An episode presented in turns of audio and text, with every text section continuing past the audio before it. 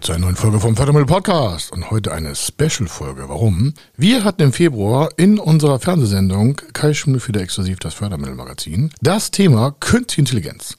Und wir haben einen Praxisfall abgeschlossen, den haben wir dort erläutert. Und dazu haben wir sogar Unterlagen gestellt. Und diese ganze Folge können Sie jetzt hier mit der Audiospur, ohne irgendwelche Sichtweisen zu verpassen, hören. Warum? Weil wir natürlich sehr viel Unterlagen noch dabei gepackt haben und Sie die auch noch im Nachgang nutzen können, wenn Sie möchten, zu diesem Praxisfall, um sich damit weiter zu beschäftigen. Achten Sie am Ende des äh, Fördermittel-Podcasts hier auf den Zugang. Ich sage Ihnen hier schon mal vorab, damit Sie die nicht am Ende verpassen, unter www.fördermittel-magazin.de Fördermittel mit OE und dann minusmagazin.de. Da können Sie sich einen Zugang legen, der ist gebührenfrei und dann sehen Sie die gesamten Unterlagen zu dieser Sendung, aber auch zu allen weiteren, die wir dort schon hinterlegt haben.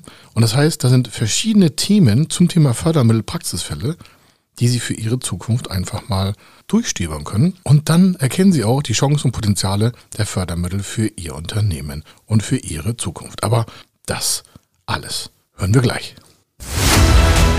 Er ist Mr. Fördermittel, Buchautor, Vortragsredner, Moderator seiner eigenen Fernsehsendung zum Thema Fördermittel und Geschäftsführer der Feder Consulting. Mit seinem Team berät er kleine, mittlere und große Unternehmen rund um die Themen Fördermittel, Fördergelder und Zuschüsse. In diesem Podcast bekommen Sie wertvolle und entscheidende Informationen, wenn es um die Themen Investitionen, Innovationen und Wachstum in Unternehmen geht. Über 25 Jahre Erfahrung, mehrfache Auszeichnungen als Fördermittelexperte, mehrere Milliarden Euro betreutes Investitionsvolumen und über 11.000 Unternehmensprojekte. Davon können Sie jetzt profitieren. Hier ist der Fördermittel-Podcast mit Kai Schimmelfeder. In meiner Sendung bekommen Sie wertvolle und entscheidende Informationen, wenn es um das Thema Investition, Innovation und Wachstum für Unternehmen geht. 25 Jahre Erfahrung, 11.000 Projekte. Davon können Sie jetzt profitieren.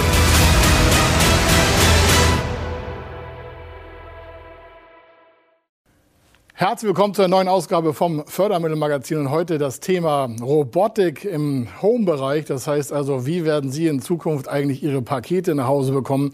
Und stellen Sie sich mal vor, ein Roboter würde Ihre Einkäufe automatisch nach Hause fahren. Und zwar nicht in Ihrem Auto, sondern in einem kleinen Vehikel, äh, vielleicht mit sechs Reifen drauf, Schublade oder eine Box oben drauf und da sind ihre Einkäufe drinne.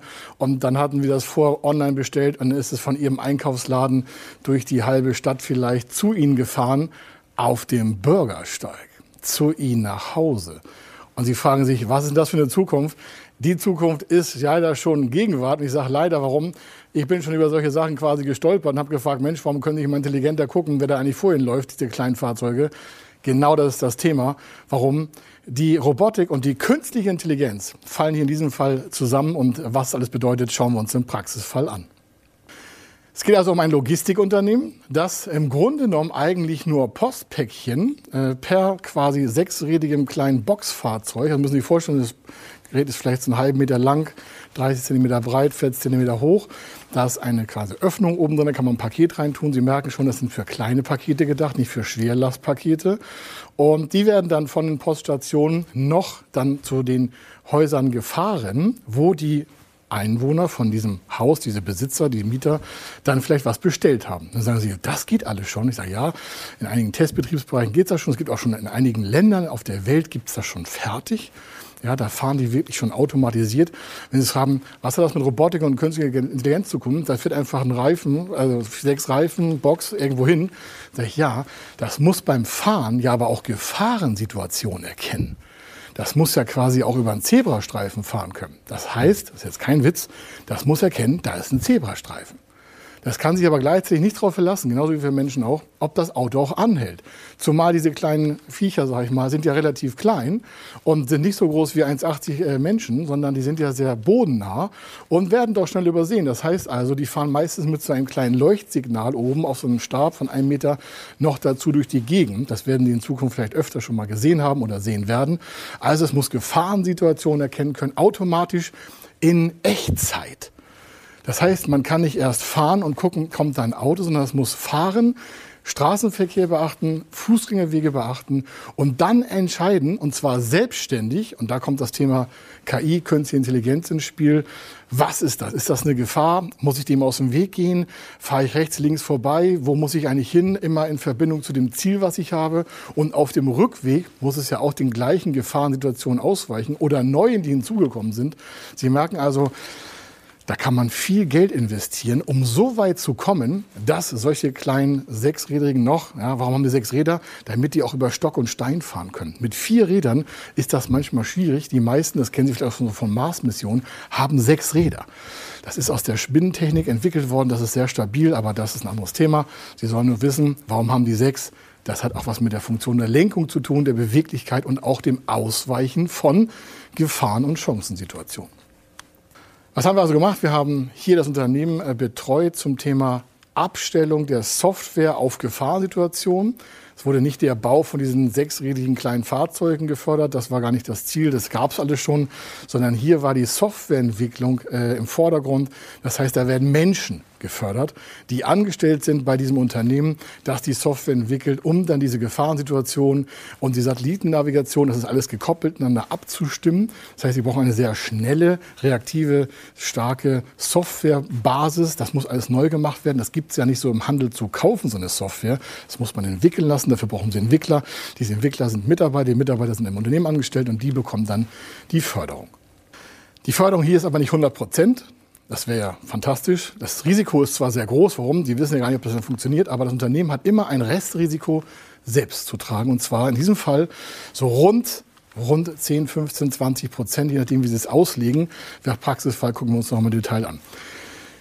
Dieses Förderprogramm hier ist sehr stark auf Zuschuss ausgestaltet, weil es ein sehr hohes Risiko im Unternehmen kompensieren will und auch soll.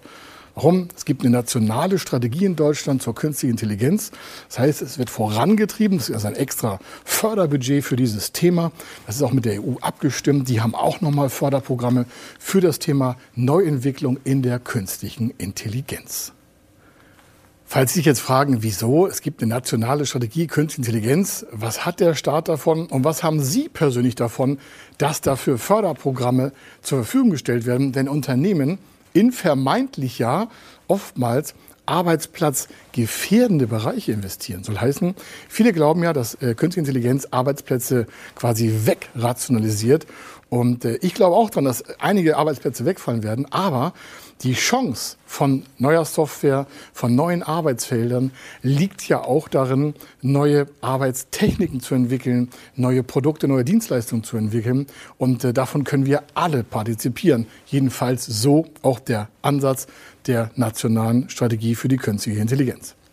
Es sollen aber nicht nur neue Arbeitsfelder geschaffen werden, sondern auch ein Teil der zukünftigen Wertschöpfung von Unternehmen wird ja vermehrt im Internet liegen. Da ist jetzt schon ein großer Teil. Aber trotz, dass Deutschland ein Hochtechnologieland ist, liegen wir noch weit hinter anderen großen Kontinenten zurück in der Wertschöpfung der IKT, also der Informations- und Kommunikationstechniken. Das heißt, wir haben da was aufzuholen und deswegen gibt es diese nationale Strategie KI, also Künstliche Intelligenz. Und in diesem Fall ist es ja gekoppelt mit der Robotik. Da gibt es auch ein extra Förderprogramm für. Und Sie merken schon, wenn da so Fördergelder für veranschlagt werden, also verplant werden können, genutzt werden können von Unternehmen, dann hat es meistens etwas damit zu tun, dass die Zukunft quasi in die Gegenwart nach vorne schon geholt werden soll. Warum? Wenn wir alle darauf warten würden, was andere Länder im Thema Künstliche Intelligenz machen oder in der Robotik, dann wären wir ja immer nur der Nutzer und nicht der eigentliche Antreiber dieser Technologien selber. Und deswegen sind auch viele Unternehmen angehalten, im Bereich KI, also Künstliche Intelligenz, zu investieren. Und da die Risiken damit noch sehr hoch sind, weil das ja oftmals ganz neue Arbeitsfelder sind, noch für die meisten Unternehmen, nicht für alle, aber für die meisten, werden Zuschüsse in die Förderung überführt, das heißt in die Personalkostenförderung. Da gibt es die Zuschüsse für, um halt die Personalkosten dann zu senken. Das Risiko wird gesenkt und das Unternehmen kann die Zukunft quasi auch erfolgreicher nutzen. In diesem Praxisfall waren zwei Teams beschäftigt mit einem Gesamtjahresvolumen an Personalkosten innerhalb eines Jahres von rund 500.000 Euro. Warum fragen Sie, sind da zwei Teams? Die haben speziell schon zwei Softwareteile entwickelt parallel zwar ein bisschen zeitversetzt, aber parallel, weil es ein Team alleine gar nicht geschafft hätte. Es wäre viel zu komplex gewesen. So hat man die Aufgabe der Gefahrensituationerkennung und der Satellitennavigation getrennt entwickeln lassen, aber nachher in ein Produkt zusammengeführt. Wie gesagt, die Personalkostenförderung selber läuft dann ja auch auf den Zuschüssen hinaus, aber nur ein Teil. Ein Teil wird das Unternehmen selber vorfinanzieren müssen und das ist auch ein Teil der Förderung. Es wird aus Förderkrediten gefördert, also rückzahlbare Gelder, aber auch aus Zuschüssen. Das sind die geschenkten Gelder vom Staat, die meist das Risiko kompensieren von solchen Entwicklungsprozessen. Und dann hat das Unternehmen ein Teilrisiko selber und ein Teil wird über die ähm, Zuschüsse äh, kompensiert und dementsprechend auch weniger Liquidität verbraucht im Unternehmen. Und Liquidität ist ja das Herz eines jeden Unternehmens und dementsprechend können Sie dann auch die Zukunft weiter von dem Unternehmen hoffentlich am Markt verfolgen. Die Gesamtsumme hier ist also 500.000 Euro und teilt sich auf in verschiedene Teilbereiche.